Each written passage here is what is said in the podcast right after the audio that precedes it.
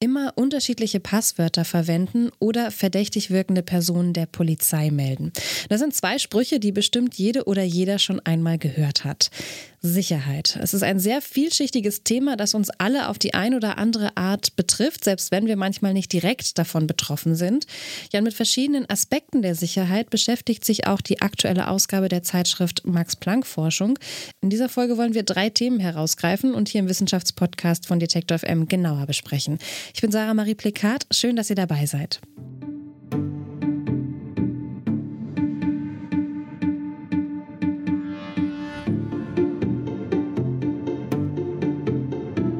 Das Forschungsquartett.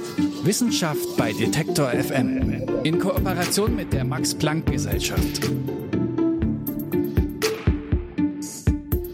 Können wir Gefahren abwenden? Darum geht es in dieser langen Ausgabe des Forschungsquartetts.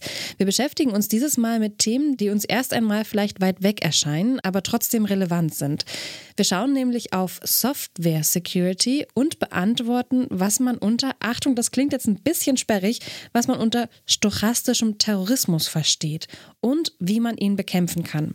Bevor wir aber darüber sprechen, machen wir erstmal einen Satz über den großen Teich, nämlich direkt hinein ins US-amerikanische Strafrecht und schauen uns an, welche neuen wissenschaftlichen Ansätze es da für eine Verbesserung des Systems gibt. Mehr weiß meine Kollegin Alina Metz. Hallo Alina. Hallo Sarah. Erstes Thema, das US-amerikanische Strafrecht. Bevor wir da über die neuen Forschungsansätze sprechen, nochmal einen Schritt zurück. Kannst du uns nochmal kurz einen Abriss über das US-amerikanische Justizsystem geben? Gerne, das ist ja ein nicht ganz so leichtes Thema und deswegen habe ich darüber mit Federica Coppola gesprochen. Sie ist Juristin mit Schwerpunkt auf Neurorecht und arbeitet unter anderem am Max-Planck-Institut zur Erforschung von Kriminalität, Sicherheit und Recht. Und sie meint, rund 25 Prozent der Inhaftierten auf der Welt sitzen in US-Gefängnissen. Coppola hat das als Phänomen der Masseninhaftierungen bezeichnet. Und zwar ist es so, es gibt etwa zwei Millionen Inhaftierte in dem Land. Von denen sind viele lebenslang inhaftiert oder sie befinden sich in Hochsicherheitseinrichtungen. Und das trifft besonders oft Menschen aus marginalisierten Gruppen. Krass, ich bin gerade irgendwie an dieser Zahl 25 Prozent der Inhaftierten auf der Welt, die in US-Gefängnissen festsitzen, hängen geblieben. Das ist ganz schön, das klingt irgendwie sehr, sehr viel. Ähm, und in den USA gibt es ja beispielsweise auch noch die Todesstrafe, wenn jetzt WissenschaftlerInnen dieses System verbessern wollen. Das ist doch eine ganz schöne Mammutaufgabe, oder nicht? Wo fängt man da eigentlich an? Es ist auf jeden Fall keine leichte Aufgabe, also da kann ich dir nur recht geben. Ähm, Federica Coppola konzentriert sich in ihrer Arbeit auf einen bestimmten Aspekt und zwar hebt sie hervor, wie wichtig soziale Umweltfaktoren sind. Also zum Beispiel das soziale Umfeld. Es ist halt einfach ein Fakt, es kann einen großen Unterschied machen, in welcher Gegend Menschen aufwachsen. Also es kann dazu kommen, dass ein benachteiligtes soziales Umfeld einer Person schaden kann und auch das Verhalten verschlimmern kann. Und so etwas muss anerkannt werden, so Federica Coppola. Die Juristin betrachtet das Strafrecht seit rund zehn Jahren aus einer neurobiologischen Perspektive. Die Forscherin sucht dabei Antworten darauf, warum bestimmte Strafrechtspraktiken entweder nicht funktionieren oder sogar schädlich für die Menschen sein können, auf die sie abzielen. Dabei setzt sie sich vor allem gegen die Einzelhaft ein und auch gegen die systematische Gewalt in Gefängnissen. Okay, jetzt hast du eben gesagt, dass einige der Praktiken im US-amerikanischen Strafrecht schädlich sein können. Wie genau meinst du das denn? Also inzwischen gibt es dazu sehr viele Studien aus Neurowissenschaften, Psychologie und Soziologie, die beschäftigen sich mit den negativen Folgen einer Inhaftierung. Das können zum Beispiel Angstzustände sein oder auch Depressionen oder auch Selbstmordgedanken. Und in extremen Fällen kann es vorkommen, dass die Menschen zu mehr Gewalt bereit sind oder im Strafvollzug schwere Erkrankungen wie Schizophrenie oder Alzheimer entwickeln. Wenn Menschen sich in Isolationshaft befinden und fast keinen Kontakt zu anderen haben, abgesehen von Vollzugsbeamten, dann können die negativen Auswirkungen noch viel schwerwiegender sein, meint Strafrechtsexpertin Federica Coppola. What is even more concerning is that research suggests that these effects continue even after the person is reintroduced to their social environment. So they can be long lasting or even permanent. And neuroscience is providing interesting evidence about how extreme isolation can affect the brain And it looks like that extreme isolation um, has negative implications on every part of the brain, from the most subcortical parts, like the hippocampus, for instance, which is the location of our memory and our spatial navigation, to the prefrontal cortex, which is the location, let's call it like that, of our cognition. And so, damages to this part of the brain, both structurally and functionally, have been associated with a variety of psychological and psychiatric conditions. So it looks like that living in conditions of solitary confinement or extreme isolation can be really damaging for mental health, and that appears to have a neurobiological explanation. Okay, das heißt, es gibt also wissenschaftliche Belege dafür, inwieweit sich eine Inhaftierung auf das Gehirn und somit auch auf die psychische Gesundheit auswirkt. Genau, also es konnte nachgewiesen werden, dass das Gehirn Schaden nimmt und eine Inhaftierung gesundheitliche Konsequenzen haben kann. Okay, und wie handhabt das US-amerikanische System jetzt solche Konsequenzen? Also gibt es da irgendwelche Ansätze, um dem entgegenzuwirken? Also man muss auf jeden Fall sagen, dass sich da in den vergangenen Jahrzehnten auch schon einiges getan hat und gewisse Reformen umgesetzt worden sind. Federica Coppola erklärt, dass in der Vergangenheit schon neurowissenschaftliche Ansätze genutzt wurden, zum Beispiel wenn es um das Strafrecht für Minderjährige geht. So in 2005, the court used uh, neuroscientific evidence or relied also upon neuroscientific evidence to uh, find death penalty applied to adolescents as cruel and unusual punishment. And some years later, the court also recognized that life sentences, mandatory life sentences applied to people that committed the crimes during their adolescence uh, had to be found unconstitutional and in violation of the Eighth Amendment. Uh, and neuroscience was crucial in these cases because it provided convincing evidence for the court that the brain in adolescence is still developing. Um, adolescents are more prone to lack of impulse control or are more sensitive to uh, the external environments, to their peers, to negative influences. All these factors seem to explain why adolescents uh, are still immature and therefore they cannot be treated as adults. And accordingly, harsh punishments such as the death penalty or life sentences are too excessive to their degree of culpability.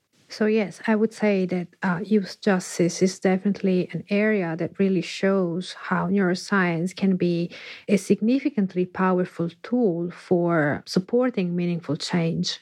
Coppola hat ja den achten Zusatzartikel der Verfassung der Vereinigten Staaten angesprochen und da steht eben drin, dass unter anderem keine grausamen und ungewöhnlichen Strafen verhängt werden dürfen. So wird zum Beispiel verboten, unangemessen harte Strafen aufzuerlegen und mit dem neurowissenschaftlichen Ansatz konnte eben nachgewiesen werden, dass Minderjährige eben noch nicht so reif sind wie Erwachsene und dementsprechend auch nicht wie Erwachsene behandelt werden sollten. Okay, krass. Also Neurowissenschaften, die können jetzt dabei helfen, Probleme im Strafrecht aufzuzeigen. Ich ähm, habe mich gerade so ein bisschen noch gefragt, was sind denn eigentlich angemessene Strafen? Also hast du da irgendwie ein Beispiel für? Das Ding ist, dass das in diesem äh, in der Verfassung gar nicht so konkretisiert ist. Also das ist so ein bisschen das Problem, dass auch nicht festgelegt ist, was gilt jetzt als harte Strafe und was nicht. Und allein das ist ja schon mal so ein Problem, dass man gar nicht weiß, okay, gilt jetzt eine achtjährige Haftstrafe für jüngere Leute als harte Strafe oder nicht. Und deswegen ist es, glaube ich, so ein bisschen schwierig einzuschätzen, was da, also was damit gemeint ist. Okay, also es ist auf jeden Fall eine große Spannbreite, in dem sich das bewegt und im Grunde dann eigentlich individuelles Ermessen beziehungsweise auch Auslegungssache, wie das dann gehandhabt wird. Also so wirkt es zumindest auf mich, von mhm. dem, was ich gelesen habe. Mhm. Okay, gut, aber wir waren jetzt gerade bei den Neurowissenschaften, die ähm, genau zeigen können, dass es diese Probleme ähm, im Strafrecht gibt. Dadurch kann halt das Strafrecht dann im Endeffekt menschenwürdiger gestaltet werden. Okay, und wie hilft die Forschung jetzt dabei von Federica Coppola? Also ihr Ziel ist es, Werte der sozialen Gerechtigkeit in den Vordergrund der Strafjustiz zu rücken. Und um das wissenschaftlich aufzeigen zu können, nutzt sie vor allem eine große Menge Daten zum Umgang mit Inhaftierten. So my aim is that of using empirical knowledge, empirical data to support criminal justice reforms that um, dismiss harsh forms of social exclusion and isolation and replace them with alternative ways of dealing with crime that hinge upon uh, inclusion, reintegration, social rehabilitation. So, measures that really value and address the socio contextual factors of crime and really provides opportunities for change and reintegration for everyone. Die Reformen, die sie vorschlägt, sollen dabei alle Aspekte des Strafprozesses berühren, also von der Strafverfolgung bis hin zur Urteilsvollstreckung und aber auch die Phase danach betreffen. Denn für sie ist der Moment, in dem die Person in die Gesellschaft zurückkehrt, einer der wichtigsten. That's when the social reintegration really happens when there is an actual social reacceptance of people that went through the criminal justice system as contributing members of the society. So the criminal justice system has to be structured in a way that really makes ensures that uh, people that go through it are really in the conditions to go back to society as full members of the community. And in order to do that, what I suggest in my work is that in the vast majority of cases, crime responses um, should be structured in a way that they really provide opportunities for, for change. Okay, sie sagt also, dass der Fokus mehr auf die Zeit nach dem Gefängnis im Grunde gelegt werden soll. Also quasi die Phase oder die Zeit, in der Menschen dann im ja ihre Strafe abgesessen haben und dann ein Leben in Freiheit wieder beginnen. Genau, also das auf jeden Fall. Ihrer Meinung nach müssen zum Beispiel Traumata und die Gründe für die Gewalttat besser aufgearbeitet werden, denn das würde sich langfristig positiv auswirken und vielleicht sogar auch zukünftige Folgeverbrechen verhindern. Aber für Coppola liegt der Ursprung von negativen Folgen wie psychische Erkrankungen einfach im Strafrecht, also bei der Art der Strafen und auch darin, dass das soziale Umfeld als Einflussfaktor einfach noch nicht genug berücksichtigt wird. Instance, a serious acknowledgement that extremely deprived social environments can damage the individuals and make them worse can really support the abolition of harsh practices such as solitary confinement. Perhaps we can rethink about strategies to deal with problematic behaviors. Likewise, uh, if we know that uh, traumas uh, impacts the neurodevelopmental trajectories of an individual for the rest of their lives, perhaps uh, many criminal justice responses can be trauma informed and address traumas and provide some healing for the individual, thereby intervening on the oftentimes causal roots of many crimes. And that could not only have positive implications in terms of um, crime reductions uh, in the long run, but it would also be more compliant with the respect of the dignity of the people that go through the criminal justice system who are still human beings, even if they made serious mistakes. Das heißt also, wenn das System anerkennen würde, wie groß der Einfluss des sozialen Umfelds sein kann, könnten Praktiken wie die Isolationshaft abgeschafft werden, denn die Inhaftierten brauchen soziale Kontakte und Menschen, die ihnen dabei helfen, eigene Traumata aufzuarbeiten. Jetzt frage ich mich, die Forschung, die bezieht sich ja auf das US-amerikanische Straf- und Justizsystem. Können da auch andere Länder von profitieren? Genau das habe ich Frederica Coppola am Ende auch gefragt und sie hat es ganz eindeutig bejaht. Clearly, the United States provides an extreme example of a harsh incarceration system, but it's not the only one. Uh, I'm expanding the scope of my work also to the European landscape, where uh, problems with uh, prison systems do exist. So, the shortcomings of incarceration are uh, a global concern. So they are raised pretty much everywhere. So it would be a mistake to think that the United States is the only incarceration system that is problematic and needs uh, meaningful reform. There are also many European systems that have significant problems with their incarcerated populations in terms of poor treatment of people who are incarcerated. I can think of even my home country, um, Italy, where the conditions of many prisons is uh, quite poor, where people don't have a real uh, perspective of getting back their lives and get fully reintegrated. Also auch in Europa gibt es da im Strafvollzugssystem eine Menge Nachholbedarf. Auch hier sollte das Verständnis für die gesamte Problematik nochmal verbessert werden. Federica Coppola hat mir außerdem gesagt, auch in europäischen Ländern gibt es einen Ruf nach einer Reform der Rechtssysteme, der Gefängnisse und auch nach mehr Resozialisierungsmöglichkeiten. Und deshalb ist für sie wichtig, dass ihre Forschung auf andere Rechtssysteme erweitert wird, denn so können Maßnahmen erarbeitet werden, die das Strafrecht auch in anderen Ländern verbessern können. Mhm. Also ich weiß, dass es da in Deutschland ein paar Stiftungen gibt, die sich in den Gefängnissen engagieren. Also beispielsweise die Universalstiftung Helmut Ziegner in Berlin. Bei denen geht es nämlich genau um diese Frage, wie kommen Menschen, die ihre Strafe abgesessen haben, wieder ins Berufsleben. Und dafür statten sie die Menschen dann mit allem Wissen und Können aus, dass sie dann befähigt, einen Beruf auszuüben auszuüben oder in einen Beruf einzusteigen. Also zum Beispiel erhalten die Menschen dort eine Ausbildung als Koch oder Köchin. Ähm, Kfz-Mechatroniker steht auch auf dem Zettel oder auch zum Beispiel Elektroniker mit der Fachrichtung Energie- und Gebäudetechnik. Was ich mich jetzt frage, könnten diese ganzen Veränderungen auch dazu führen, dass sich Strafen in Zukunft verändern? Auf jeden Fall. Also das hat sich ja auch schon im US-Strafrecht gezeigt, wenn es um den Fall für Minderjährige geht. Also da hat sich ja schon was geändert und ich glaube, das kann man auch auf andere Bereiche noch erweitern und da kann sich auch noch einiges verbessern. Aber erst einmal es gilt wirklich, diese Masseninhaftierungen zu bekämpfen und Strafen zu verringern und danach halt besser zu resozialisieren. Also das sagt zumindest die Juristin Federica Coppola.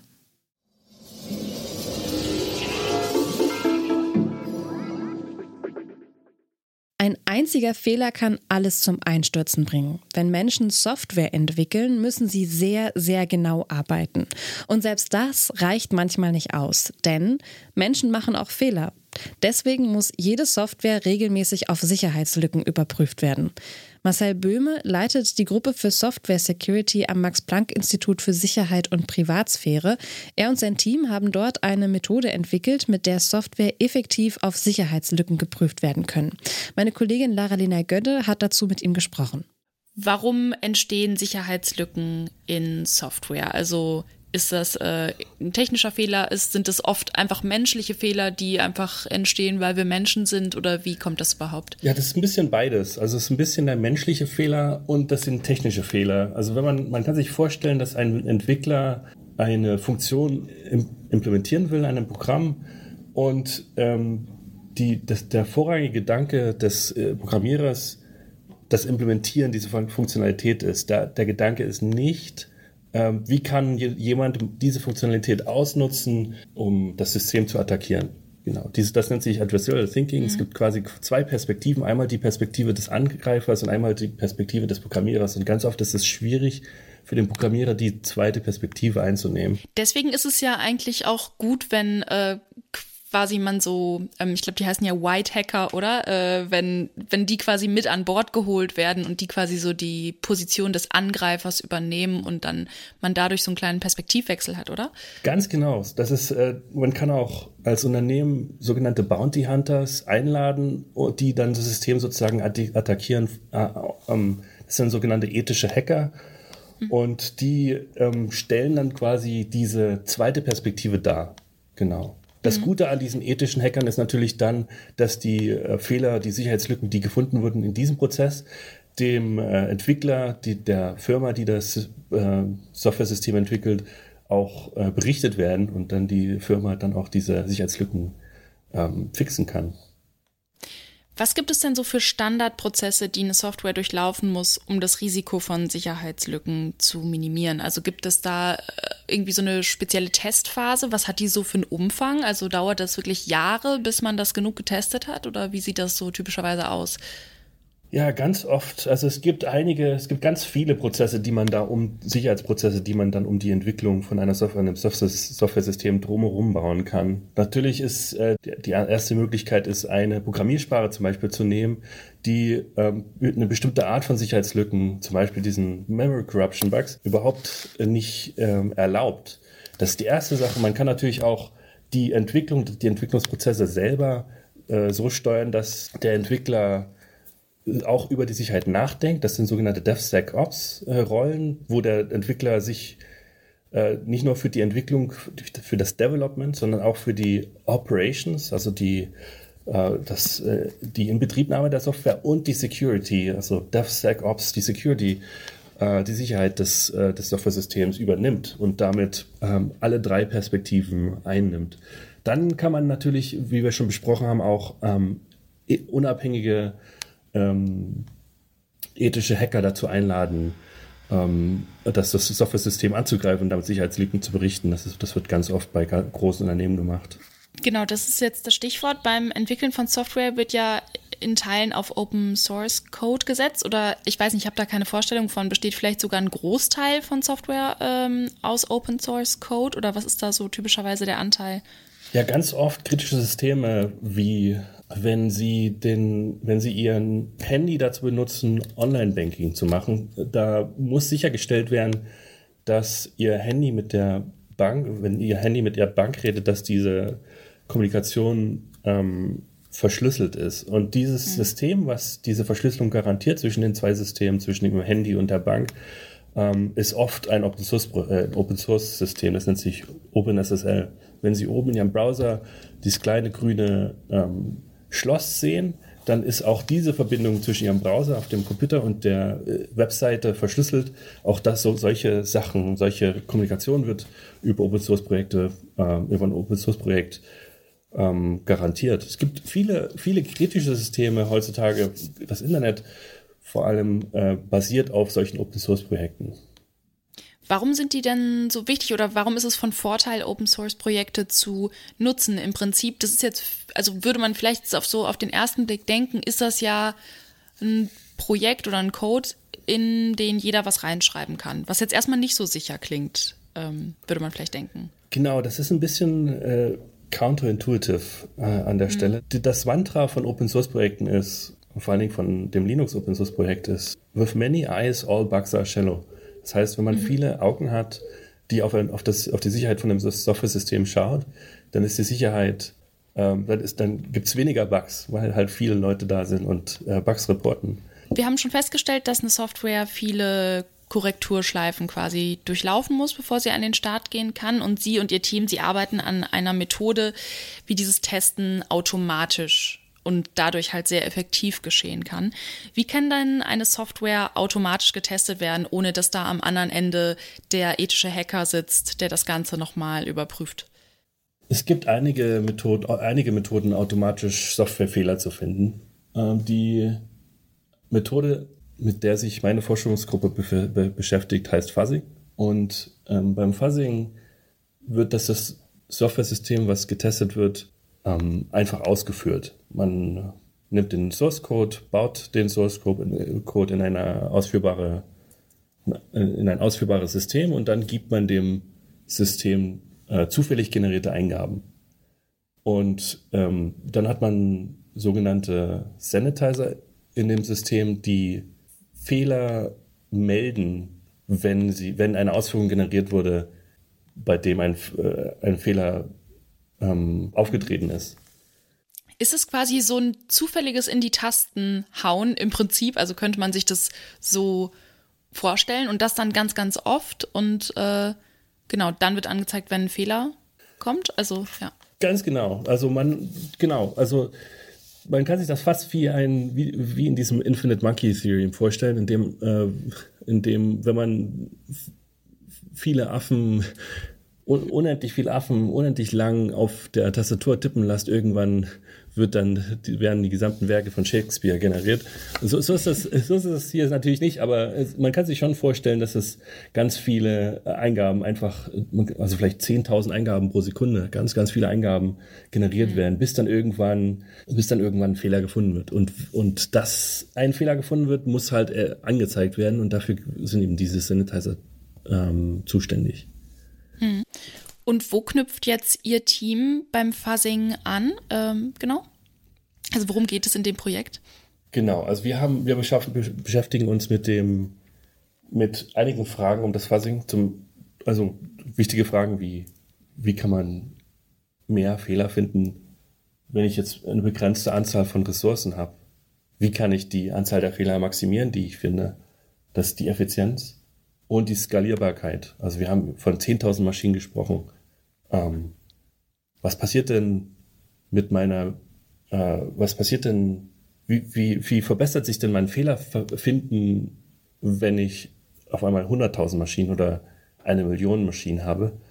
Und was wir da zum Beispiel gefunden haben, ist, äh, wenn man die Anzahl der Maschinen exponentiell erhöht, dann erhöht sich die Anzahl der Fehler, die wir finden, nur linear. Das heißt, Fehler finden mit Fuzzing kommt äh, mit exponentiellen Kosten.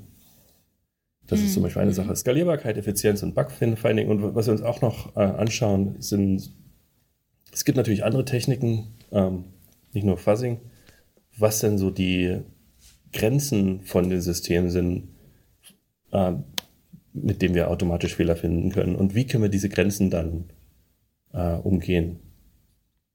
Was ich jetzt schon so ein bisschen raushöre, ist das, und das, genau haben Sie gerade gesagt, es gibt irgendwie Grenzen, wissen noch nicht ganz genau, wo die liegen, aber das heißt ja wahrscheinlich, dass Fuzzing immer eine Ergänzung sein wird zu anderen ähm, Methoden, um Sicherheitslücken zu finden, oder? Weil ich meine, wenn wenn die Fehlerfindungsquote nur linear steigt, genau, dann stoßen wir irgendwie an eine Grenze, weil wir können ja auch nicht unendlich viel Energie ähm, ausgeben, ne?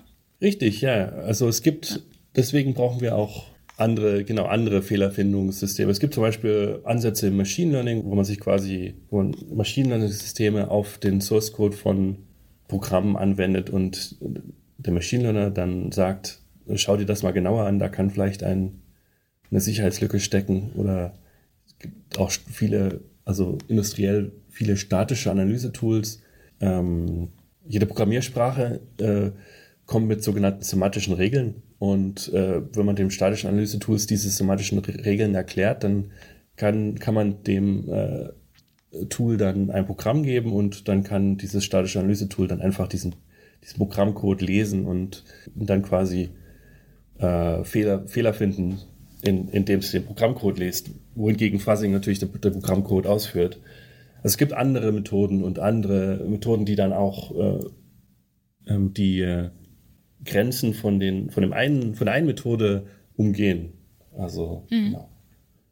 Wie ist es mit den äh, menschlichen ähm, Fehlerfindern? Werden die irgendwann ersetzbar oder was glauben Sie, werden die irgendwie immer eine Rolle spielen auf jeden Fall?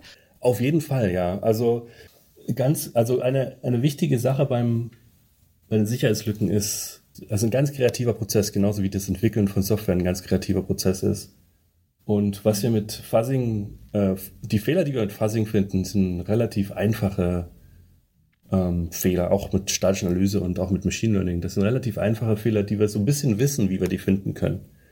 Aber die Kreativität bei dem, bei dem äh, Sicherheitslücken finden braucht Menschen. Und deswegen setzt Google nicht nur auf diese automatischen Prozesse, sondern auch auf Bug Bounties ähm, oder ähm, die haben auch ihr eigenes Team. Das nennt sich Red, das ist ein Red Team. Das sind sozusagen Angestellte von Google, die ihr System attackieren. Und äh, das braucht dann menschliche, das nennt sich Auditing, das braucht dann menschliche äh, Menschen, die sich die Systeme angucken und äh, Sicherheitslücken finden. Es gibt Sicherheitslücken, ich habe ja gesagt, ähm, Memory Corruption Bugs ist eine der typischen Sicherheitslücken, die ausgenutzt werden. Aber ähm, es gibt andere Arten von Sicherheitslücken, die viel äh, semantischer sind. Und semantisch meine ich, man muss halt das Programmverhalten wirklich verstehen, um, um auch das Programmverhalten auszunutzen, ausnutzen zu können. Ähm, und äh, das braucht Mensch, menschliche Intuition.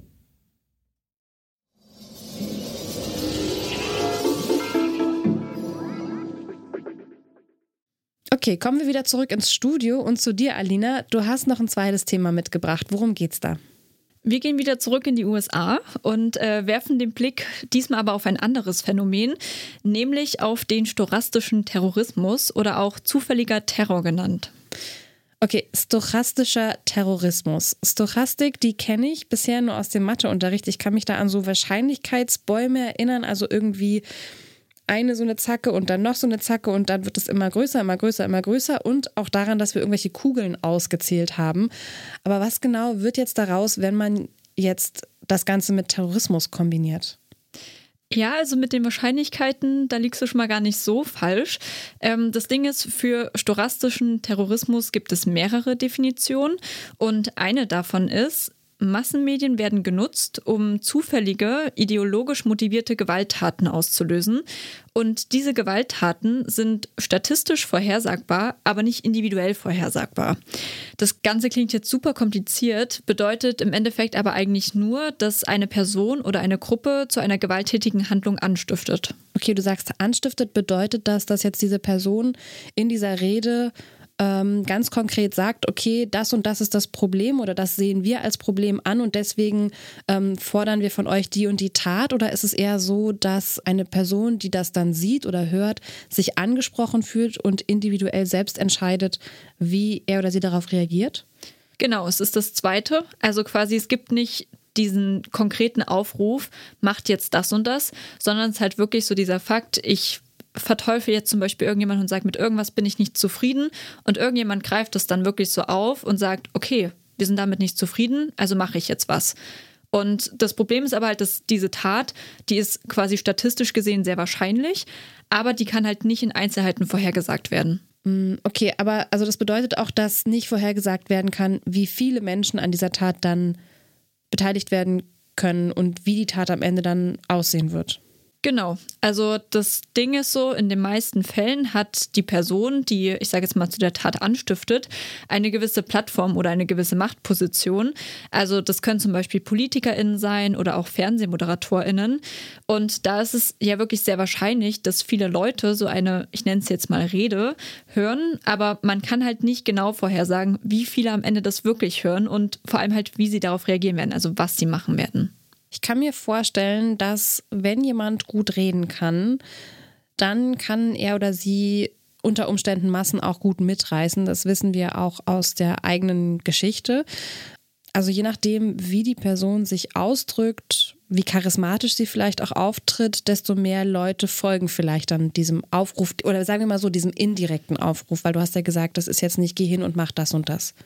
Mhm. Also es ist wirklich so, dass die Sprache enorm wichtig ist. Das, da hast du völlig recht.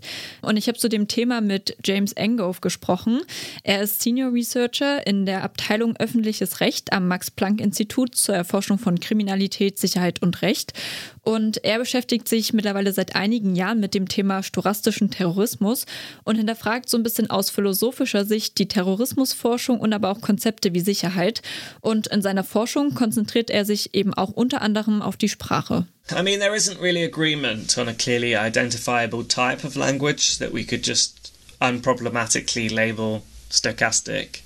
The key features that journalists and researchers generally highlight include uh, so-called dog whistle language, you know, words or phrases that you know have a particular meaning or resonance with some sections of the audience, but which the rest of the audience is is perhaps unaware. Okay, halten wir fest, Wortwahl, Sprache, das ist ja auch sehr mächtig oder kann sehr mächtig sein und in dem Sinne auch sehr riskant. Und diese Dog Whistle Language, von der er spricht, die bedeutet, dass manche Personen auf bestimmte Phrasen eben stärker reagieren als andere. Genau, aber in Bezug auf die storastische Sprache gibt es eben auch nicht nur eine Definition und eine Forschungsfrage. Also das ist einfach ein Konzept, das noch nicht genug erforscht ist. Hast du für das alles, was wir gerade besprochen haben, über die Begriffe, die wir eingeordnet haben, noch ein konkretes Beispiel, dass ich mir das irgendwie ein bisschen besser vorstellen kann? Na klar.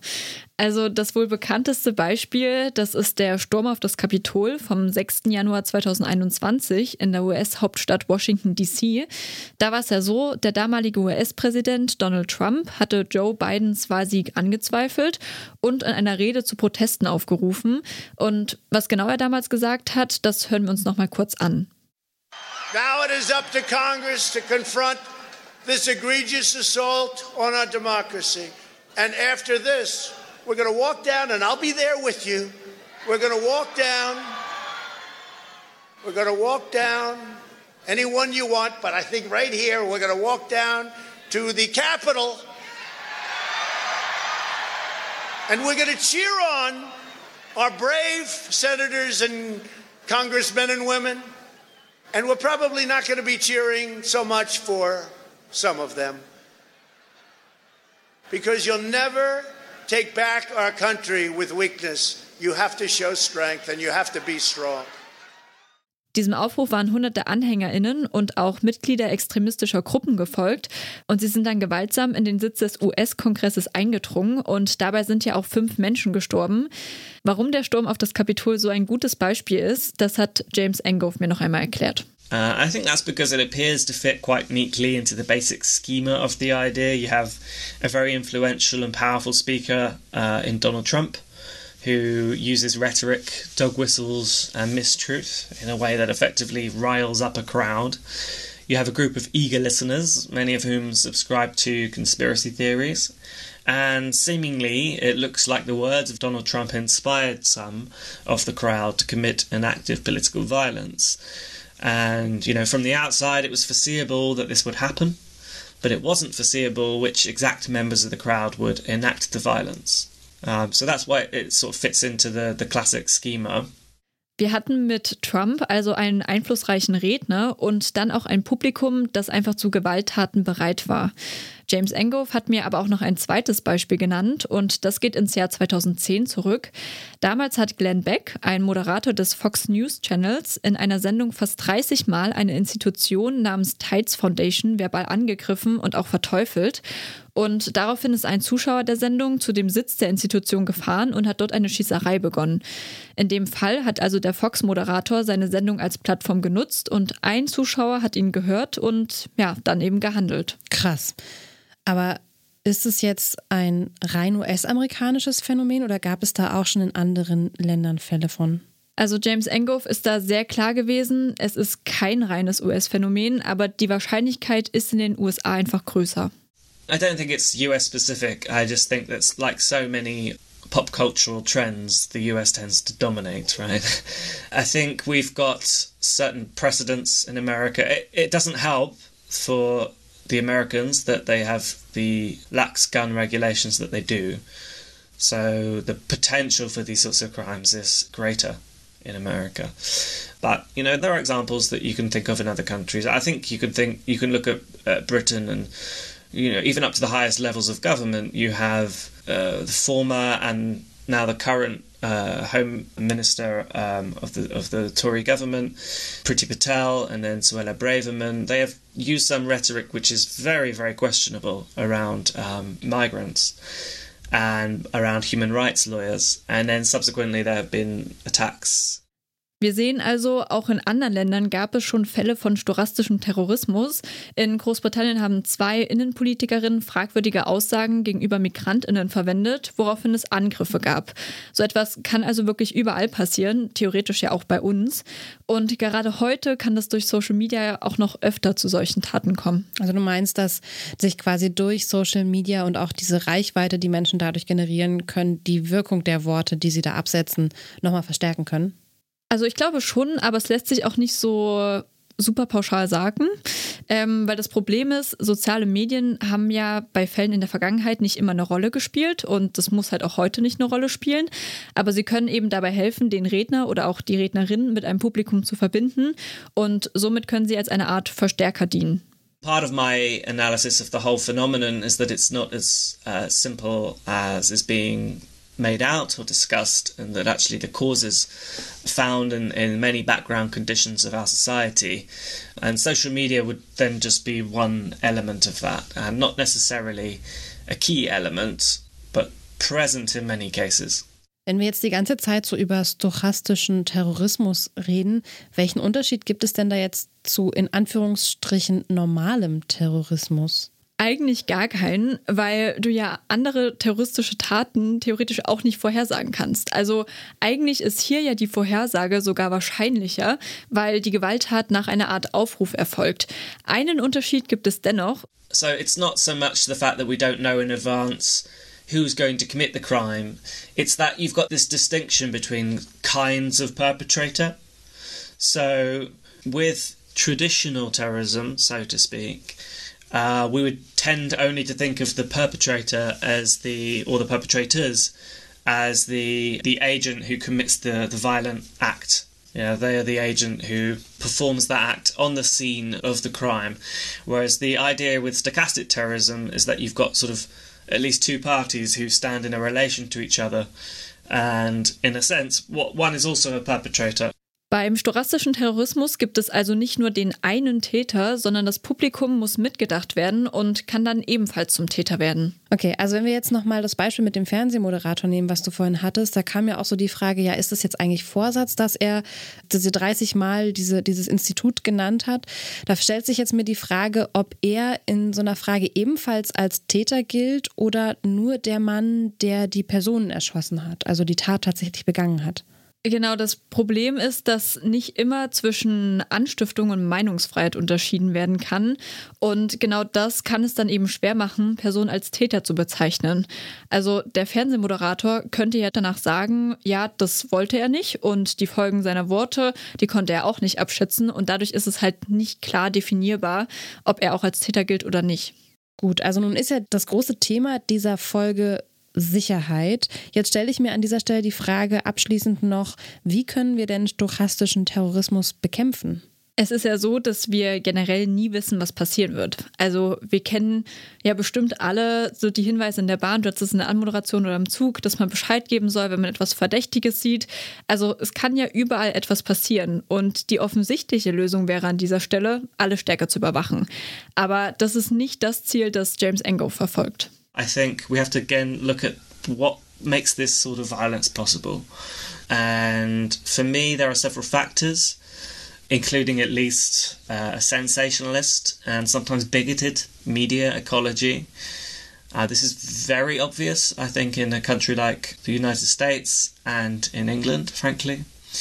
A citizenry that's liable to conspiratorial thinking and uh, large social media platforms, as we discussed, and also specialized online forums and, and messaging applications. So often the focus is on, you know, Facebook and Twitter, but the more extreme elements tend to congregate on sites like it used to be called 8chan, um, 4chan to some degree, messaging clients like Telegram, So these are at least some key elements. I mean, there's also things to think about, you know, material inequality and, and so forth. Der Forscher schlägt also vor, sich auf eine bessere Medienregulierung und auch bessere Programme für politische Bildung und Medienkompetenz zu konzentrieren. Ein Problem dabei vielleicht, dass das Ganze auf eine Zensur hinauslaufen könnte, die dann wiederum auch gefährlich ist. Schließlich würde das andere Freiheiten von Menschen einschränken. Für James Enghoff können derartige Schritte trotzdem dabei helfen, die Demokratie zu stärken. Was für ein Schlusswort. Danke für die spannenden Themen, die du mitgebracht hast, Alina. Das waren auf jeden Fall Bereiche der Sicherheit, an die ich vorher nicht so wirklich gedacht habe, ehrlich gesagt, bei dem Stichwort. Glaub mir, es ging mir auch so. Also ich habe selbst auch sehr viel Neues dazugelernt, also gerne doch.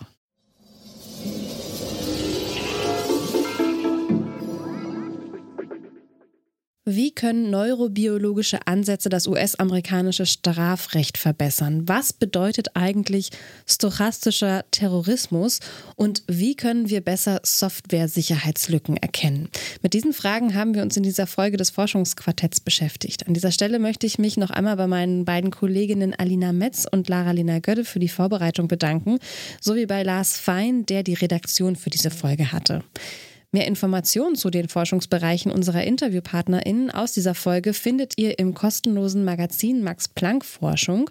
Die passende Ausgabe erscheint Ende März. Dann findet ihr den Link dazu auch in den Show Notes und in unserem begleitenden Online-Artikel auf detektor.fm.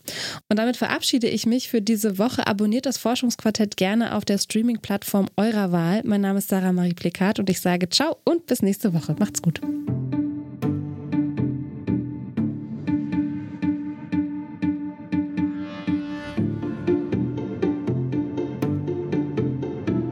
Das Forschungsquartett. Wissenschaft bei Detektor FM. In Kooperation mit der Max Planck Gesellschaft.